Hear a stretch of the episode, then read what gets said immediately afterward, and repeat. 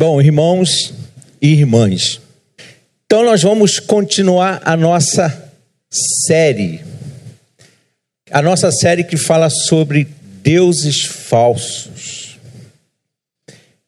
E aí nós vamos falar sobre um Deus falso nessa manhã, deuses falsos e o triunfo da ressurreição é a série que nós temos falado aqui. E hoje a nossa, o nosso episódio da série é sobre família. Família como Deus, como um Deus falso. Família como um Deus falso. E aí eu quero convidá-los a ler o nosso texto, que será um texto em que nós estaremos conversando a respeito desse tema. Gênesis, capítulo 12, do versículo 1 ao versículo 3. Um texto bastante conhecido de todos e de todas.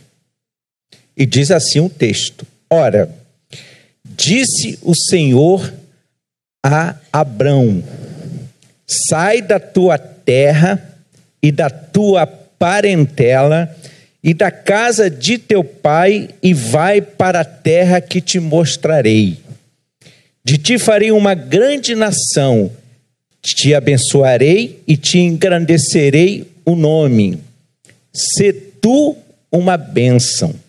Abençoarei os que te abençoarem e amaldiçoarei os que te amaldiçoarem.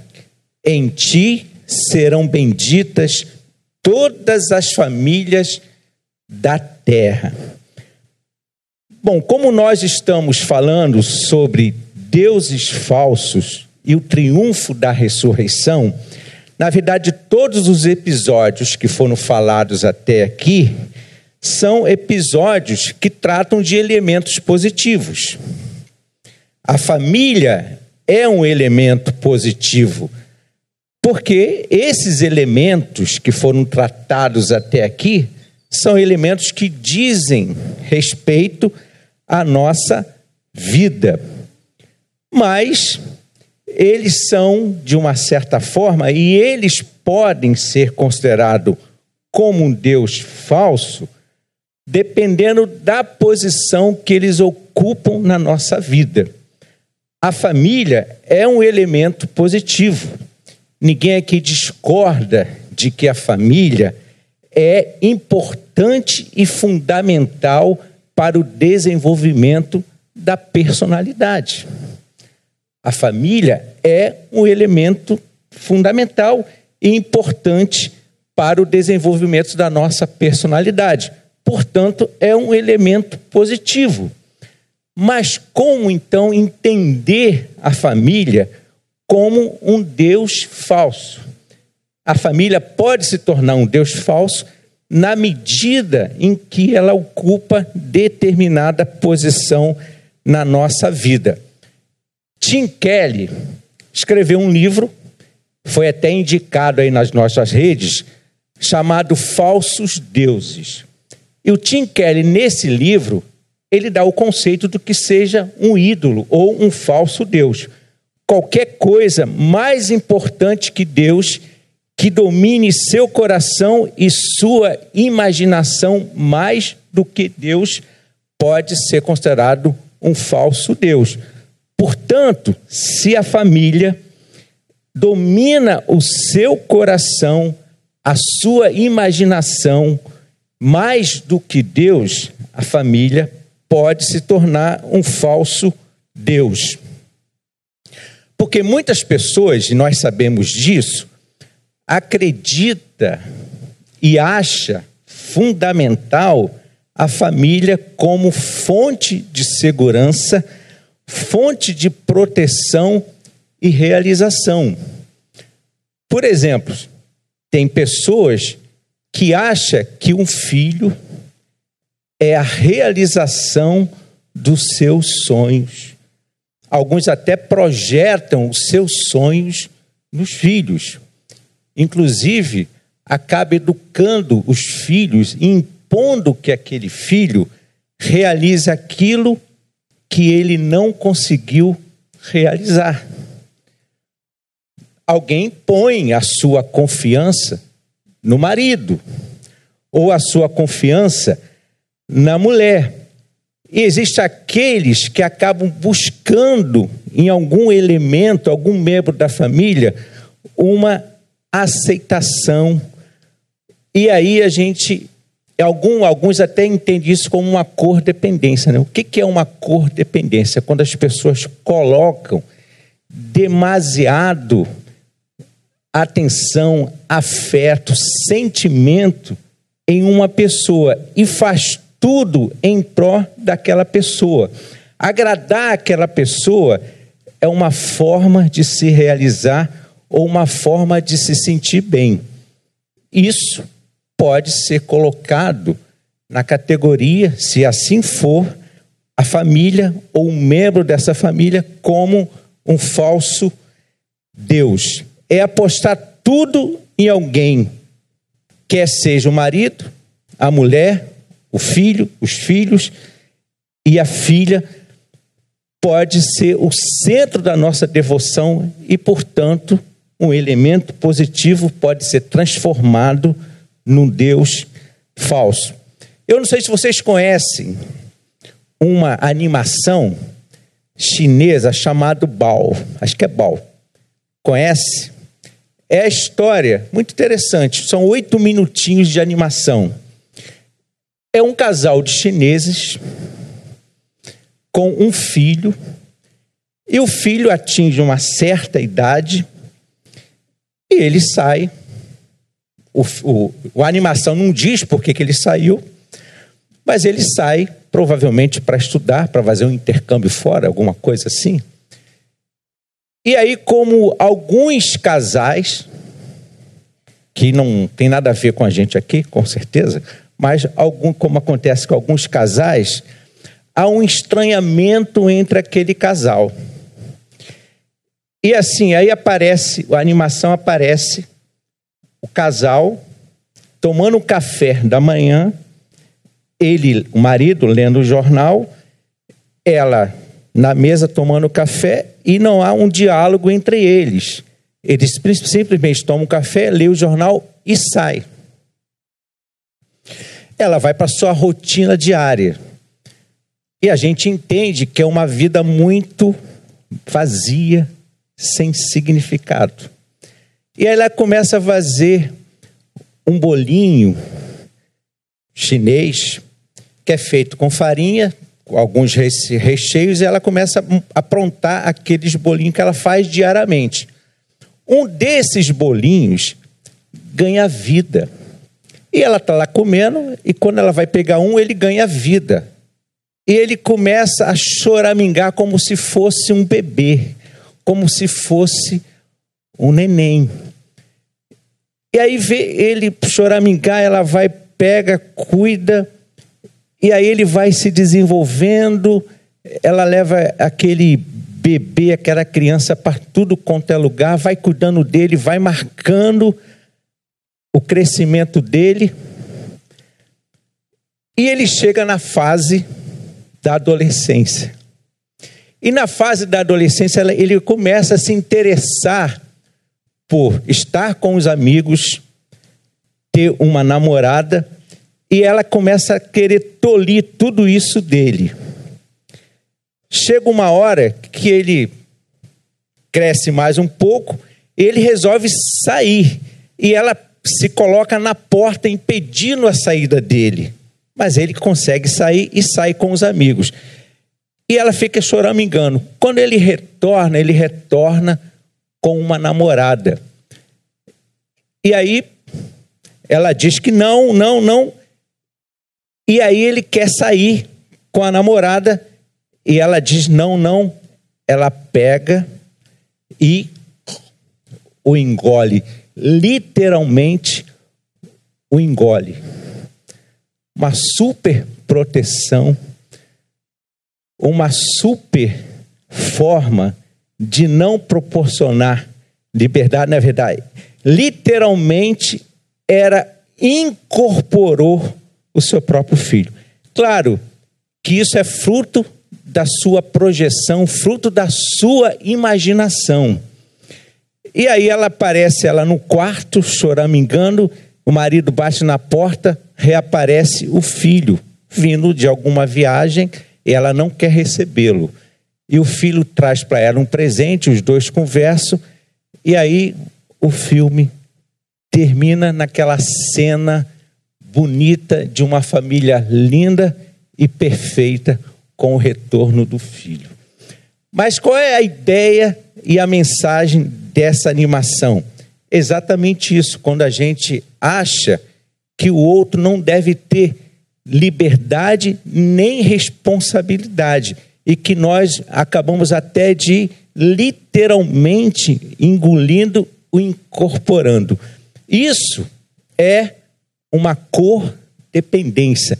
Isso é colocar no outro uma realização, uma aceitação. Isso pode ser considerado a família ou um membro dessa família como um Deus falso. Bom, nós lemos, vemos, ouvimos por aí que a família é um projeto de Deus. Quem nunca ouviu isso, quem nunca leu isso em algum lugar. Família, projeto de Deus. Mas que ou qual é essa família, projeto de Deus? A família Adams, que é uma família de monstros, mas até que eles são simpáticos. A família dinossauro, em que o bebê reconhece que o pai não o acolhe como a mãe, não é a mamãe, mas é uma família pré-histórica, cá para nós. A família de comercial de margarina, uma família perfeita e feliz, mas, segundo os nutricionistas, prejudicial à saúde, a margarina, é claro. A Sagrada Família, onde todos são santos, essa é uma representação mais romana, ou uma, uma representação romana mais do que uma representação reformada. Ou a grande família. Essa família é muito unida e também muito oriçada. Todos brigam por qualquer razão, mas acabam pedindo razão. Rapaz, acaba pedindo perdão. Pirraça pai, pirraça mãe, pirraça filha. Eu também sou da família, também quero pirraçar. Essa, pelo menos, é uma família mais próxima da nossa. Se nós formos confrontar o que se diz em público sobre a família, com que as pessoas se queixam e reclamam dela em particular, nós vamos perceber que todos têm duas famílias: uma pública, feliz, e uma particular, onde todos reclamam. Vocês sabem que 90% das pessoas que buscam auxílio profissional, isso dito por terapeutas, 90% das pessoas que buscam auxílio por dificuldades pessoais são filhos de famílias tradicionais e ou perfeitas? Família, projeto de Deus, família tradicional. Bom, se é uma família tradicional, o próprio nome já está dizendo, ela é mais tradição do que bíblica. Ela é tradicional tem a ver com uma tradição. Mas que tradição? Hans Wolff é um teólogo e ele escreveu um livro, Antropologia do Antigo Testamento.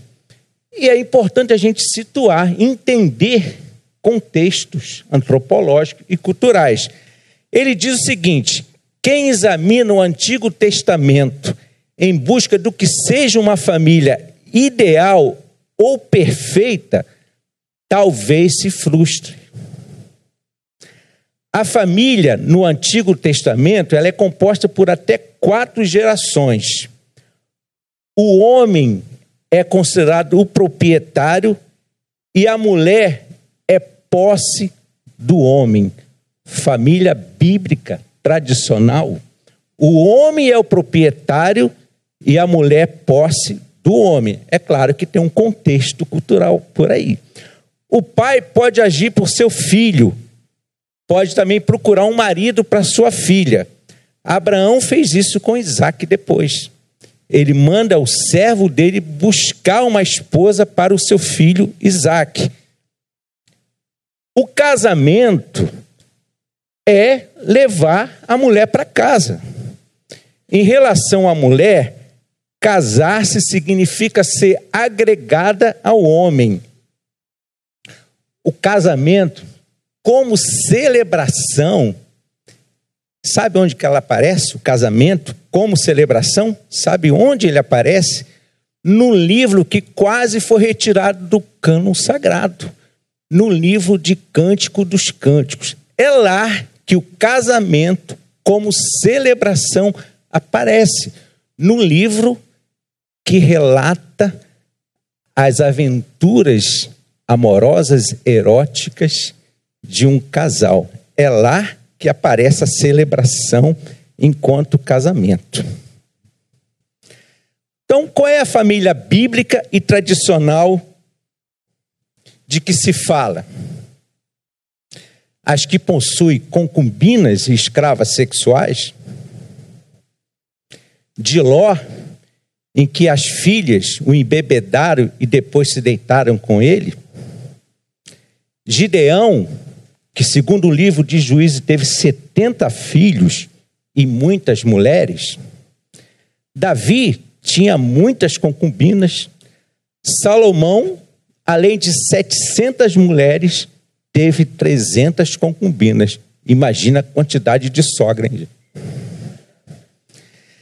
Portanto, a Bíblia, a Bíblia, quando a gente lê isso, quando a gente fala sobre isso, é para mostrar que a Bíblia não esconde, não escamoteia as nossas mazelas, as nossas maldades e as nossas feridas, portanto, as mazelas, as feridas dos seus personagens.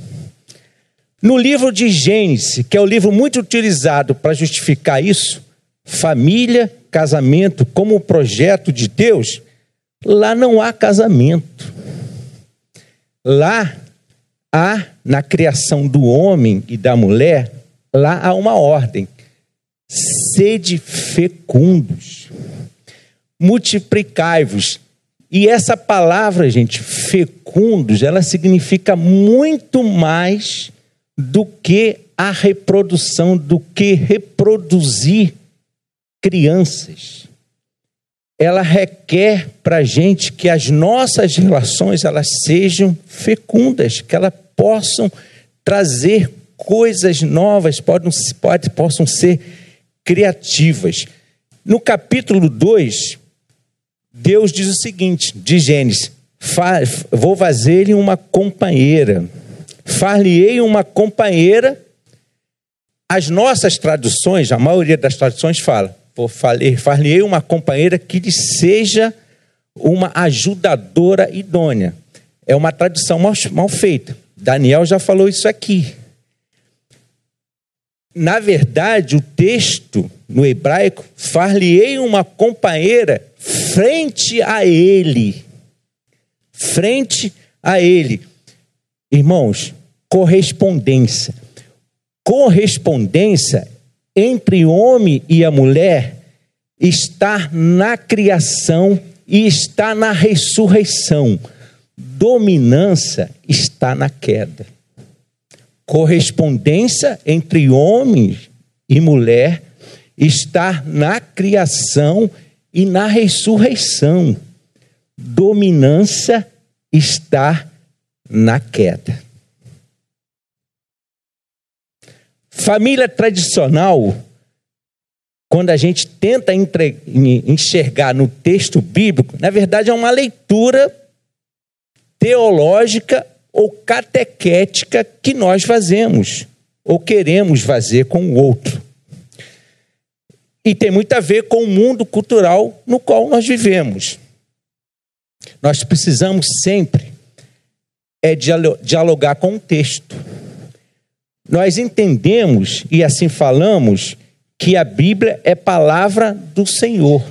Se ela é palavra do Senhor, e quando nós dialogamos com o texto, o Senhor, estamos dialogando com o Senhor e o Senhor conosco.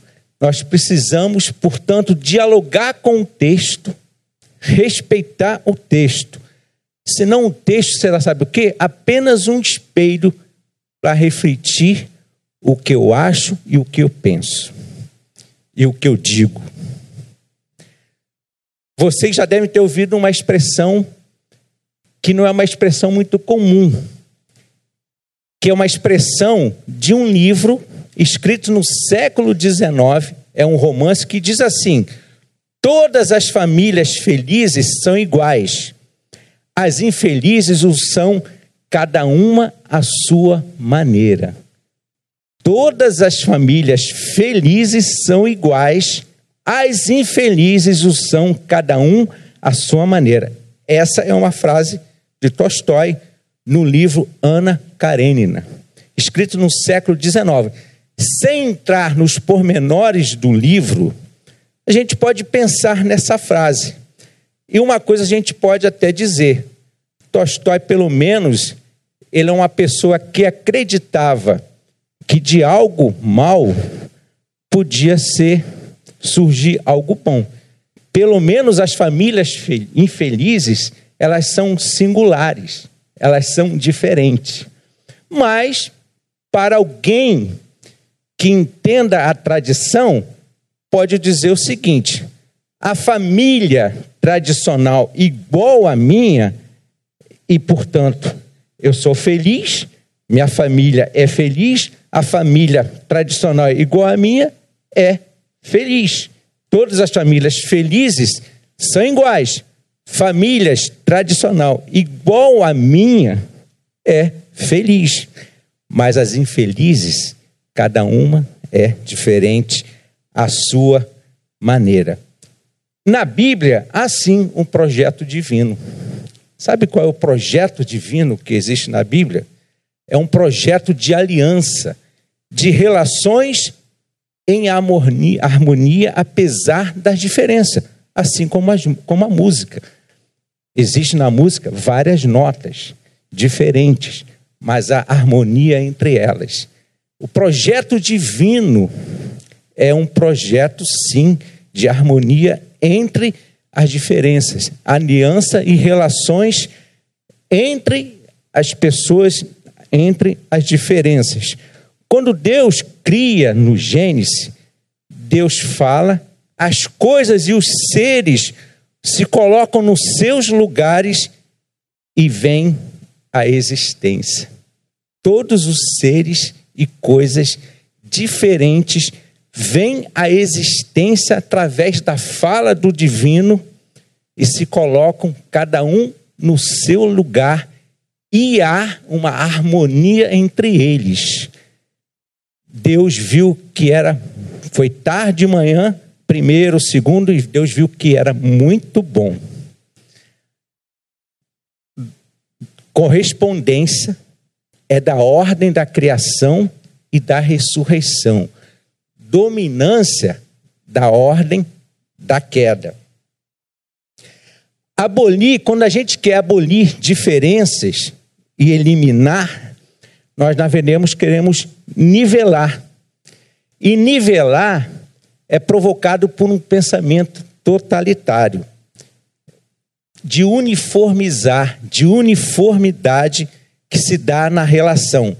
Deus é um Deus que criou diferenças e não uniformizou. Uniformizar é um pensamento totalitário e não um pensamento criativo.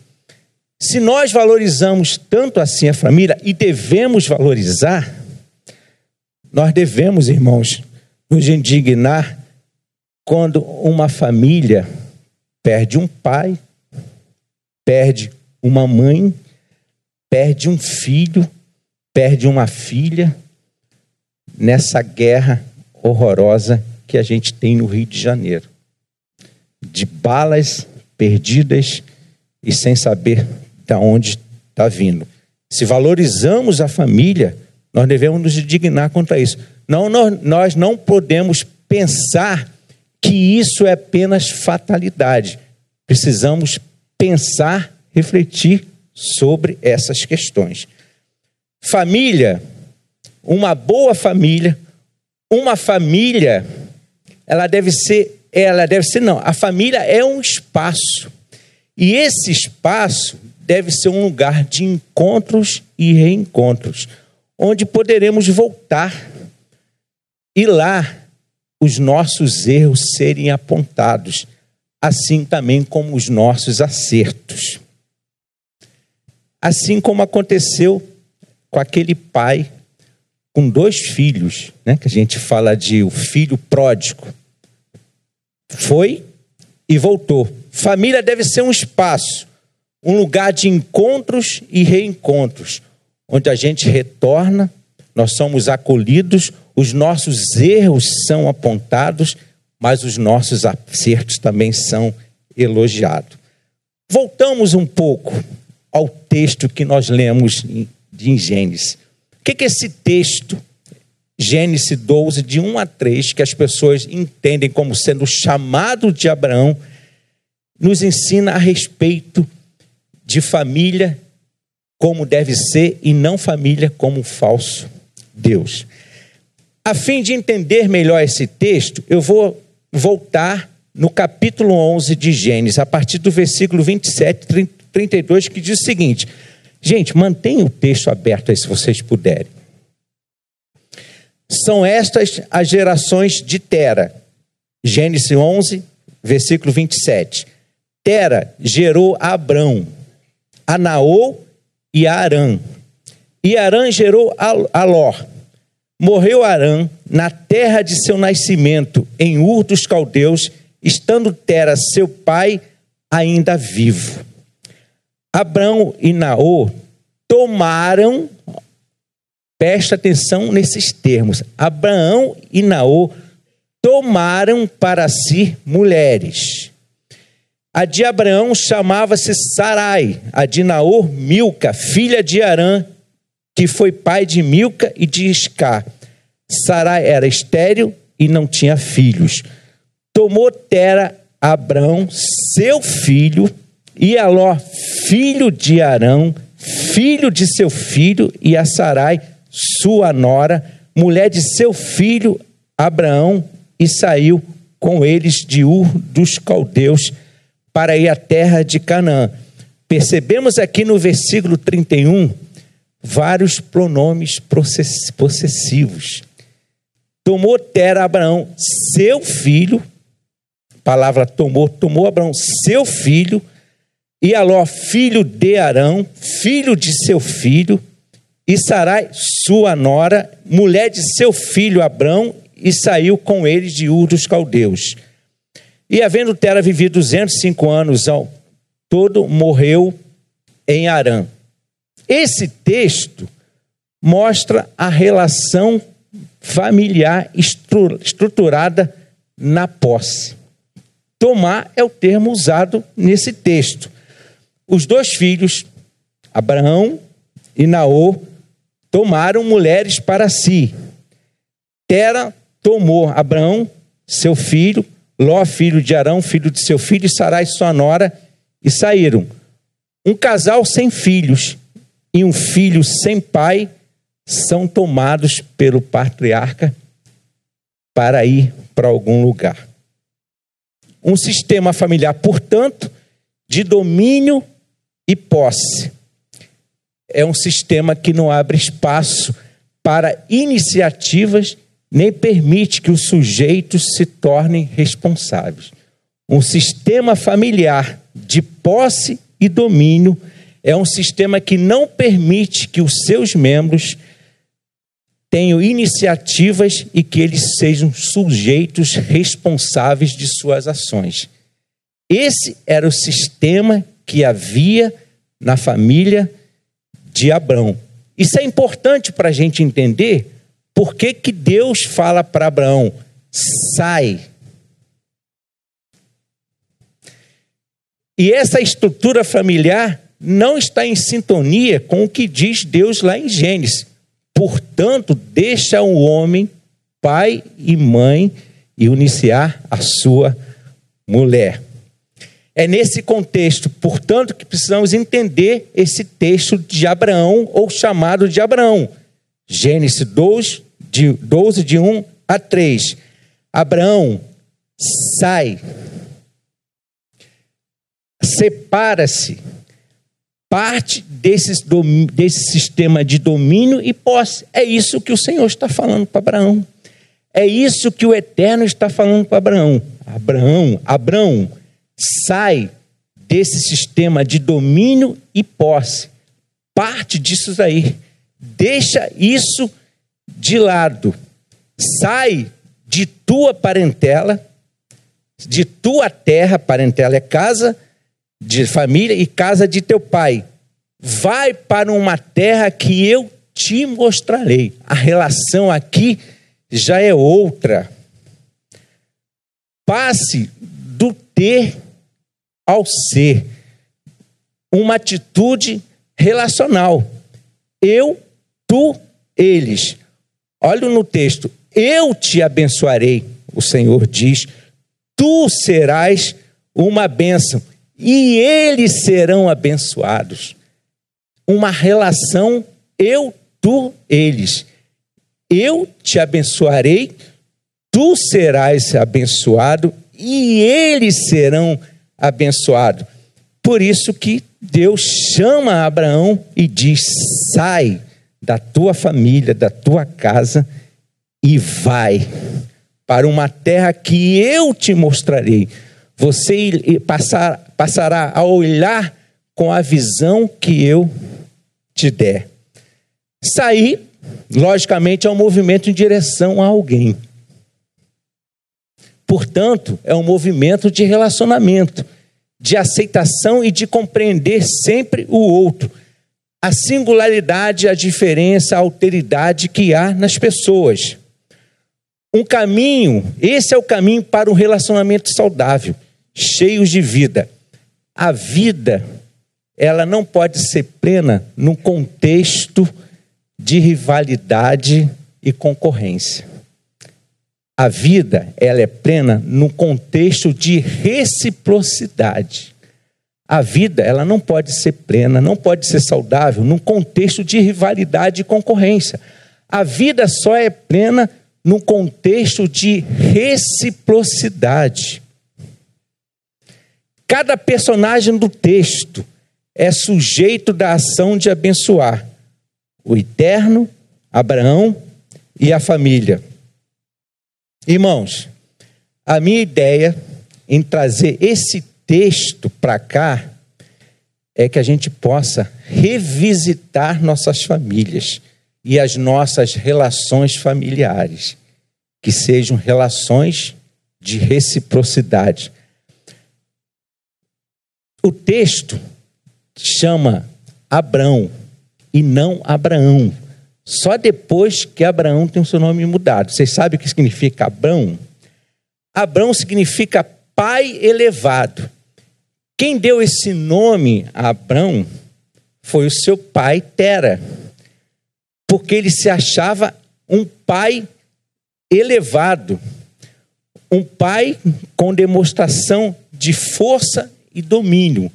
Então, Abraão representava um pai elevado, um pai com força e domínio. O que, que o Senhor faz? Troca o nome de Abraão para Abraão, pai de numerosas multidões. Assim como Abraão, e vocês sabem que lá no, no Evangelho de Mateus, no capítulo 1, diz lá: esse é o livro da genealogia de Jesus Cristo, filho de Davi, filho de Abraão. Mateus 1:1. Esse é o livro da genealogia de Jesus, filho de Davi, filho de Abraão. Abraão teve seu nome mudado pelo Senhor. Ao mudar o nome de Abraão, o Senhor deu novo sentido e significado à vida de Abraão.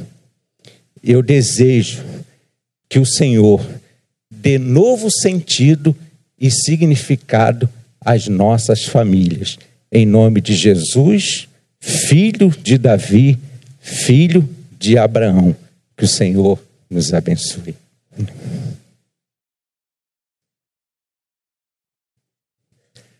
Vamos orar mais uma vez?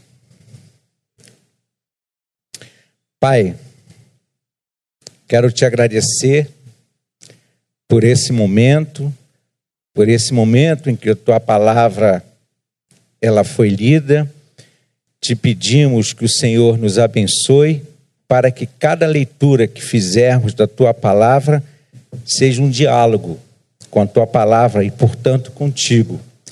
Que o Senhor nos fale sempre, que o Senhor nos faça refletir sempre sobre a nossa jornada, sobre a nossa caminhada, que a nossa caminhada, que a nossa jornada, que as nossas relações, que as nossas famílias sejam um local, locais de bênção que o Senhor nos conceda a capacidade de relacionamento, que os, que os nossos relacionamentos sejam recíprocos, sejam relacionamentos plenos de vida, para que as pessoas vejam e encontrem sempre no nosso meio a possibilidade de um retorno, a possibilidade de um confronto e a possibilidade de um abrigo e a possibilidade de ser abençoada. Recebe, ó Deus, a nossa oração em nome de Cristo. Amém.